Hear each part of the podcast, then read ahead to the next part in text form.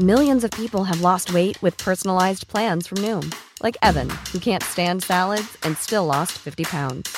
Salads, generally, for most people, are the easy button, right? For me, that wasn't an option. I never really was a salad guy. That's just not who I am. But Noom worked for me. Get your personalized plan today at Noom.com. Real Noom user compensated to provide their story. In four weeks, the typical Noom user can expect to lose one to two pounds per week. Individual results may vary.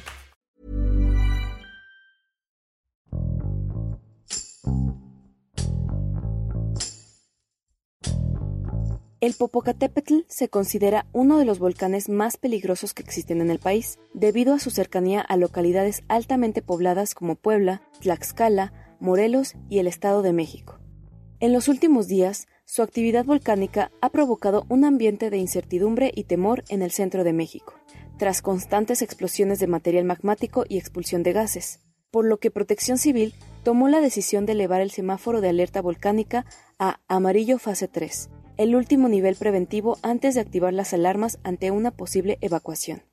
Salvador Ríos, jefe de información del Sol de Puebla, explica cuáles son los riesgos sociales, de salud y económicos que habrían ante una posible erupción del volcán y qué medidas de seguridad se han implementado para proteger a la población durante este periodo de actividad. Con Hiroshi Takahashi. Esto es Profundo.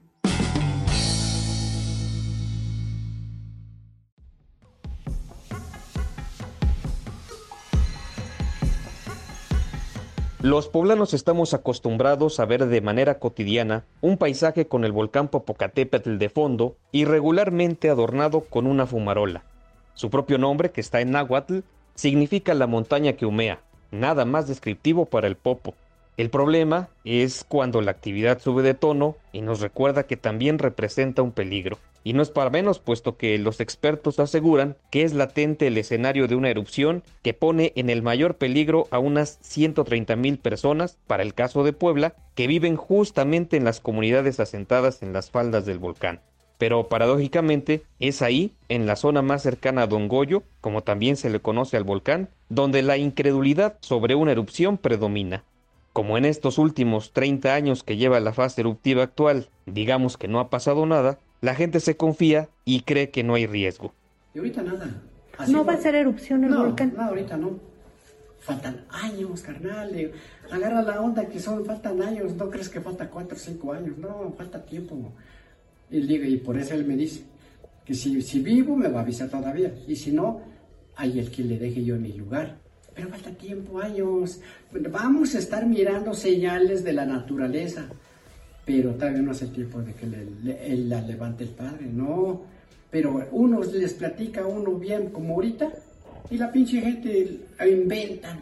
Harto chivos, la parece sabe más. Fue en 1993 cuando el Popocatépetl comenzó a mostrar un crecimiento en su actividad fumarólica, pero hasta el 21 de diciembre de 1994 se produjo una importante emisión de ceniza que no se registraba en 70 años, lo que motivó a la evacuación de aproximadamente 50.000 personas. En el año 2000 ocurrió algo similar con la evacuación de otras 40.000 personas, la cual se realizó entre la noche del 15 y el 16 de diciembre de aquel año.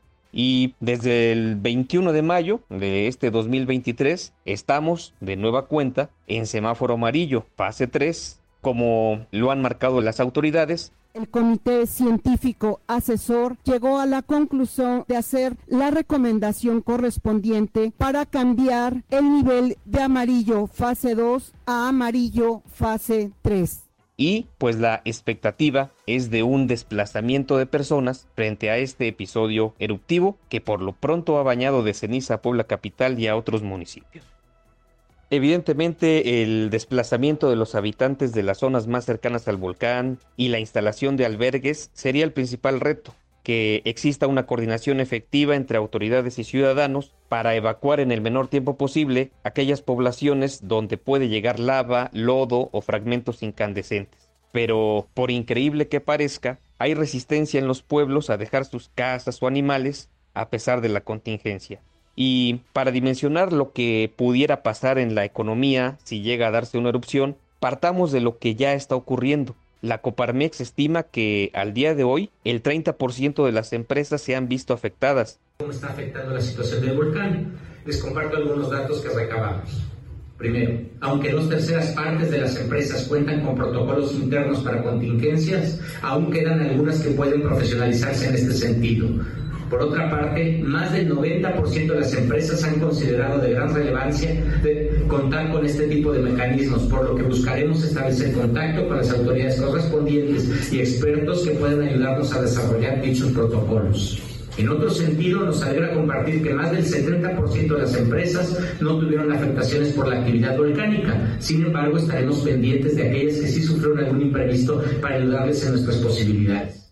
Mientras que el Consejo Coordinador Empresarial habla de que el mayor impacto se ha resentido en turismo, hospedaje, restaurantes y hoteles. Las actividades escolares y todo el flujo comercial que hay alrededor también se han visto detenidos con esta determinación de regresar a la modalidad virtual o a distancia en 40 municipios. Y no se diga el tema de los aeropuertos de Puebla y la Ciudad de México que se han visto afectados. En materia de salud, por ejemplo, las autoridades han reportado que 309 personas han sido atendidas por presentar problemas alérgicos y respiratorios productos de la ceniza. Y todo esto solo por la expulsión de este material volcánico de los últimos días.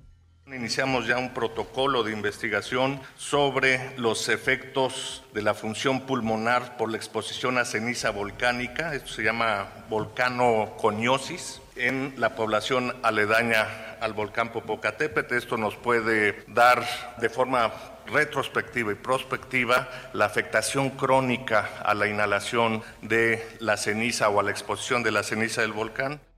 La población considerada como la de mayor riesgo rebasa las 56 mil personas, que se encuentran en 24 comunidades de 6 municipios: Calpan, San Nicolás de los Ranchos, Atlisco, Tochimilco, San Juan Tianguismanalco y Atisihuacan. Pero si englobamos a la gente que se encuentra en peligro mayor y moderado, ya estamos hablando de 42 poblaciones, 11 municipios y 130 mil personas de elevarse el riesgo, hay 11.000 poblanos que deberían ser los primeros en ser evacuados, puesto que viven en las seis comunidades más cercanas al coloso, y dicho sea de paso, que el tiempo estimado para sacarlas es de 12 horas, según han explicado las autoridades de protección civil en el estado. Pues es el ente rector de toda la estrategia para salvaguardar las vidas, es el que sugiere al gobernador del estado las directrices a seguir en caso de una contingencia volcánica o de una evacuación, ayuda junto con un equipo de expertos a definir el color del semáforo volcánico en cuestión de la peligrosidad y la que ha realizado inspecciones junto con el Estado y municipios de las rutas de evacuación. Tengan absoluta certeza de dos cosas. Una, que el gobierno está presente en el territorio de la mano con todos los ciudadanos. Estamos de manera integral monitoreando la actividad volcánica y tomando decisiones minuto a minuto con el fin de salvaguardar la salud y la integridad de todos y de todos. Y dos, que la población tenga la tranquilidad de que lo que se ha suscitado en torno al volcán, según me reportan los especialistas, corresponde a una actividad que no obstante su notoriedad se encuentra dentro de los parámetros que tiene un volcán activo en fase 2 y con semáforo amarillo.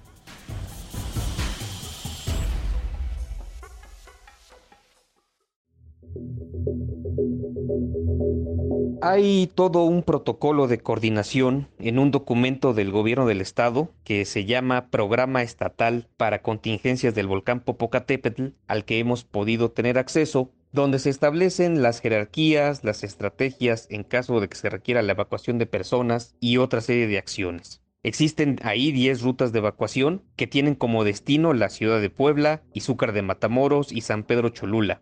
Hay también contemplados 205 albergues en escuelas, auditorios o inmuebles municipales ubicados en la capital poblana, en Izúcar de Matamoros, en Cholula y también en San Martín Texmelucan. En la capital poblana podemos ver el uso de cubrebocas como una medida preventiva, pero diría que no es la generalidad, digamos que un 50-50. Eh, hay algunos establecimientos con terrazas o que tienen venta al aire libre que han colocado algunos plásticos como cortinas para proteger sus mesas o los productos que venden. Pero por el otro lado hay compra y venta de comida ambulante sin que exista el mínimo protocolo de esta contingencia. Buscamos también estar emitiendo en su momento algún decreto que permita evitar el tema del uso de terrazas públicas en restaurantes para poder tener ello, la venta de alimentos eh, elaborados al aire libre para poder evitar algún tipo de situación de salud.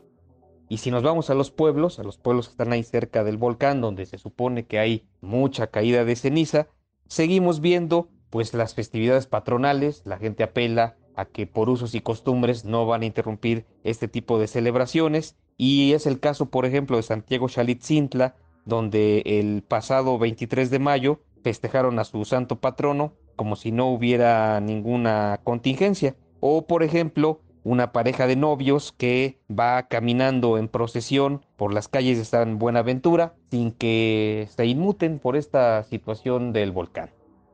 Bueno, pues desde el domingo 21 de mayo, cuando el semáforo cambió de amarillo fase 2 a amarillo fase 3, el gobernador Sergio Salomón Céspedes Peregrina tomó la determinación de suspender clases en los municipios más cercanos al volcán y tras algunos ajustes sobre la marcha llegó al número de 40 municipios donde se incluye la capital poblana. Desde entonces el propio gobernador ha sostenido que estas medidas lo que buscan es eh, pues evitar algún riesgo a la salud de los poblanos. En sus conferencias ha sido muy reiterativo en que pues hay que estar en alerta y no en alarma. Lo que sí es importante reiterar que la fase 3 del semáforo amarillo no significa evacuación de centros poblacionales. Se trata de una situación de alerta, más no de alarma y en caso de que la actividad volcánica demandara la evacuación de algunas poblaciones, esto se haría saber con prontitud y absoluta responsabilidad. Sin embargo, también es importante recalcar que al pasar a la fase 3 nos obliga a tener todas las rutas de evacuación, hacer todos los protocolos necesarios, estar en una alerta permanente ya en esta fase que nos permita responder con mucha puntualidad a algún otro tipo de eventualidad que pudiera suceder.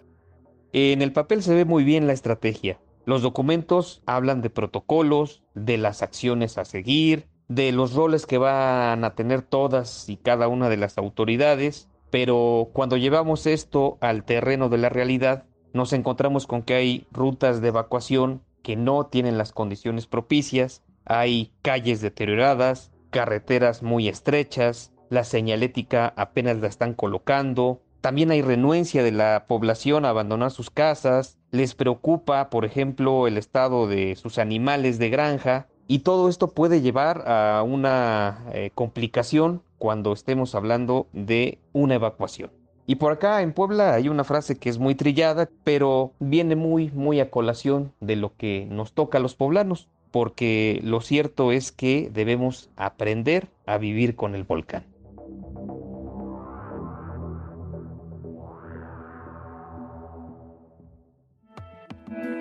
Te invitamos a suscribirte a nuestro podcast a través de las plataformas de Spotify, Apple Podcast, Google Podcast, Deezer y Amazon Music, para que no te pierdas ningún episodio. También nos puedes escribir a podcast.om.com.mx o en Twitter podcastom. Te recomendamos escuchar la guía del fin de semana, donde en cada episodio la señorita etcétera recomienda diferentes actividades para vivir experiencias inolvidables. Hasta la próxima. Esto es Profundo, un reporte a fondo de la Organización Editorial Mexicana. Hey, folks, I'm Mark Marin from the WTF Podcast, and this episode is brought to you by Kleenex Ultra Soft Tissues your ally to help tackle your allergy symptoms this season. I love the change of seasons, but nobody loves pollen and all those other things floating in the air that make you sneeze during this nice weather. Kleenex Ultra Soft tissues are hypoallergenic and allergist approved. So fight back against watery eyes and runny noses without worrying about irritating your skin. For this allergy season, grab Kleenex and face allergies head on.